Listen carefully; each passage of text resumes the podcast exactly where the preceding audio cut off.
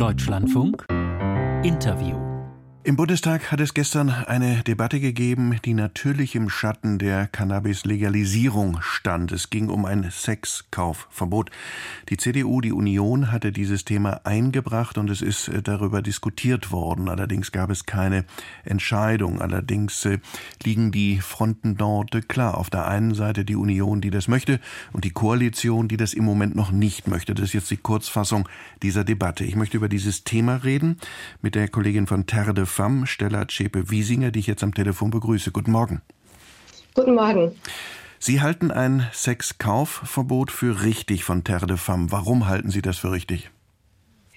Ja, ich würde grundsätzlich sagen, dass Femme nicht ausschließlich eben ein Sexkaufverbot fordert und unterstützt, sondern eben auch sagt, dass eben alle anderen Maßnahmen, die eben im nordischen Modell eingebettet sind, sei es eben die Ausstiegshilfen, die Aufklärung und auch die Entkriminalisierung von Prostitution, genauso wichtig ist wie eben dieses Sexkaufverbot. Und das Sexkaufverbot dient quasi dazu, dass der Markt eben nicht weiter Betroffene hervorbringt, wo einfach klar ist, wenn Frauen eben aus der Prostitution aussteigen, dass nicht immer neue Frauen quasi ähm, am nächsten Tag auf der Straße stehen oder in die Bordells gebracht werden, was diese ganzen Forderungen des nordischen Modells ansonsten sehr wirkungslos machen würde, um eben auf die Ursachen zu gucken und diese zu bekämpfen und halt eben die Nachfrageseite zu adressieren.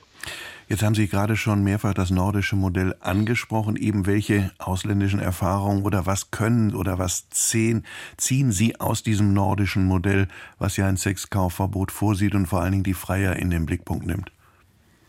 Genau, also ich würde grundsätzlich sagen, oder was ich einen sehr interessanten und auch wichtigen Punkt finde, ist eben diese, diese normative Wirkung, die dieses äh, Sexkaufverbot und das nordische Modell eben auf die ähm, Gesellschaft hat. Schweden hat ja 1999 das, das nordische Modell oder damals das schwedische Modell eingeführt.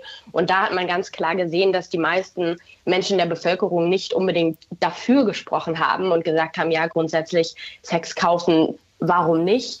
Und jetzt eben knapp 25 Jahre später kann man sehen, dass viele Menschen sagen, nein, das finden wir nicht in Ordnung in Zeiten von Gleichberechtigung, dass einfach immer noch hauptsächlich Männer Frauenkörper kaufen. Und ich denke, dass das ein sehr wichtiger Punkt ist und eben genauso zu erwähnen, um zu sagen, ja, wir können auch Menschenhandel damit effektiver eindämmen und bekämpfen, weil er eben, weil Schweden eben kein lukratives Land mehr ist für Menschenhändler, die eben immer weiter Frauen dorthin bringen, weil halt eben die Nachfrage einfach nicht so wahnsinnig hoch ist, da es einfach ja geahndet wird.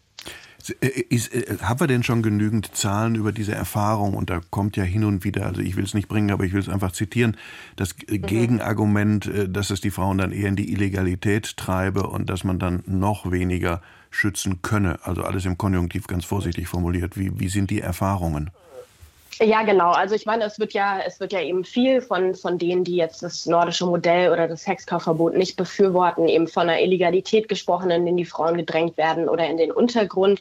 Und ich würde grundsätzlich die Frage stellen, vor allem in Bezug auf Deutschland, von welchem Untergrund genau denn die Rede ist. Denn wenn wir uns die aktuelle Gesetzgebung nach dem Prostituiertenschutzgesetz angucken, sind offiziell 28.000 Prostituierte gemeldet.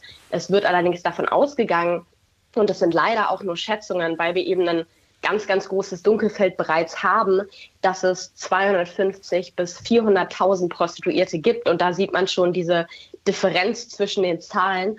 Und da würde ich bereits von einem Dunkelfeld oder von einem Untergrund sprechen, der jetzt schon da ist, wo man merkt, dass die aktuelle Gesetzgebung und die Liberalisierung für diesen Weg hat sich ja Deutschland entschieden mit eben dem Prostitutionsgesetz 2002 eben bereits jetzt ähm, vieles im Untergrund eben stattfindet.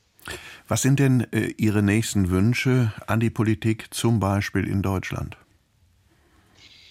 Ja, was sind unsere nächsten Wünsche? Ähm, also ich würde grundsätzlich sagen, also Terre de Femme setzt sich ein für eben das nordische Modell und die Einführung eben dieses Sexkaufverbotes. Ich glaube, da muss grundsätzlich noch einiges passieren und dem muss auch einiges noch ähm, vorweg gehen. Und ich glaube, dass einfach ähm, eine breite Aufklärung und auch Sensibilisierung der Gesellschaft ganz, ganz wichtig und ganz zentral in der Debatte ist, um einfach darüber zu sprechen, was, was ist Prostitution, was macht Prostitution mit den Frauen, die sich prostituieren Ähm, und was macht ähm, Prostitution mit dem Blick auf Frauen in unserer Gesellschaft, der mir auch als Feministin einfach sehr wichtig ist, weil ich glaube, dass es sehr schwierig ist, eben im Sinne einer gleichberechtigten Gesellschaft immer noch zu sagen, dass es okay ist, Frauenkörper zu kaufen. Und das ist auf jeden Fall ein zentraler Punkt, den wir fordern und sagen, wir wünschen uns von der Bundesregierung, dass einfach ganz klar sich da auch finanziell eingebracht und dahinter gestellt wird, eben zu unterstützen durch Sensibilisierung, durch Aufklärung, ähm, durch Prävention, auch in frühem Alter bereits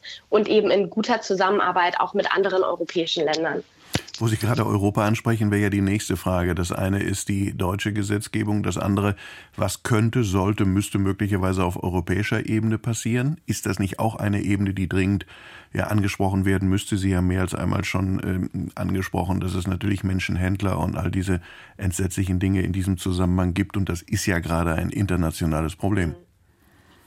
Ja, auf jeden Fall. Also ich glaube, wir konnten letztes Jahr auf jeden Fall einen sehr, sehr großen Erfolg feiern. Es gab nämlich im September einen Initiativbericht, der eben dem Europäischen Parlament vorgelegt und auch mehrheitlich angenommen wurde, wo es eben um die grenzüberschreitenden Auswirkungen des, ähm, der Prostitution oder auch des Menschenhandels ging und wo eben ganz klar benannt wird, dass Prostitution als eine Form von Gewalt angesehen wird. Und das hat das Europäische Parlament angenommen. Also das ist quasi die normative Wirkung oder ich würde sagen Signalkraft ähm, was, was aus Brüssel oder Straßburg kommt. Und ähm, da ist es natürlich dann wichtig zu sagen, okay, wie kann dieser Initiativbericht, der erstmal leider keine gesetzgeberische Wirkung hat, wie kann der eben seine gesetzgeberische Wirkung oder eine gesetzgeberische Wirkung erzielen und erreichen? Das ist natürlich jetzt gerade ein bisschen schwierig, weil ähm, wir jetzt langsam in den Wahlkampf kommen und dann eben die Europawahl ansteht. Deswegen glaube ich, wird es in dieser Legislaturperiode etwas schwierig, dass da jetzt noch viel hinterherkommt, aber das ist natürlich ein, ähm, ein super Zeichen und fordert auch die Mitgliedstaaten auf, eben das nordische Modell bei sich in nationalem Recht zu verankern. Wie kann man denn Frauen schützen, auch jetzt? Das ist ja, was die Koalition im Moment sagt, dass man erstmal die Bewertung des Prostitutionsschutzgesetzes abwarten müsse und dass das eine oder andere da ja angelegt ist. Warum reicht Ihnen das nicht?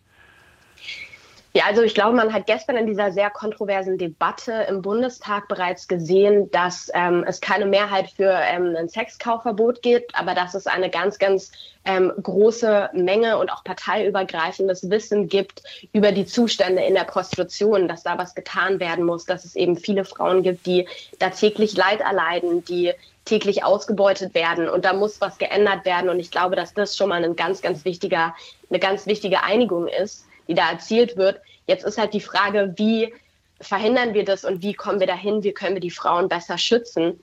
Und wir würden natürlich als Terre de Femme sagen, dass es lohnenswert wäre und richtig wäre, ein nordisches Modell einzuführen, nachdem wir jetzt so lange einen liberalen Weg der Prostitutionsgesetzgebung gegangen sind und gemerkt haben, es, es bringt nichts, so es schützt nicht die Frauen ausreichend und halt eben, bis wir die Einführung dieses ja. Modells haben, einfach wirklich auch die soziale Arbeit zu stärken und zu sagen, also die, die eben an den Frauen dran sind, die Frauen unterstützen beim Ausstieg, sei es in der Beratung, sei ja. es bei Terminen beim, beim Amt und so weiter.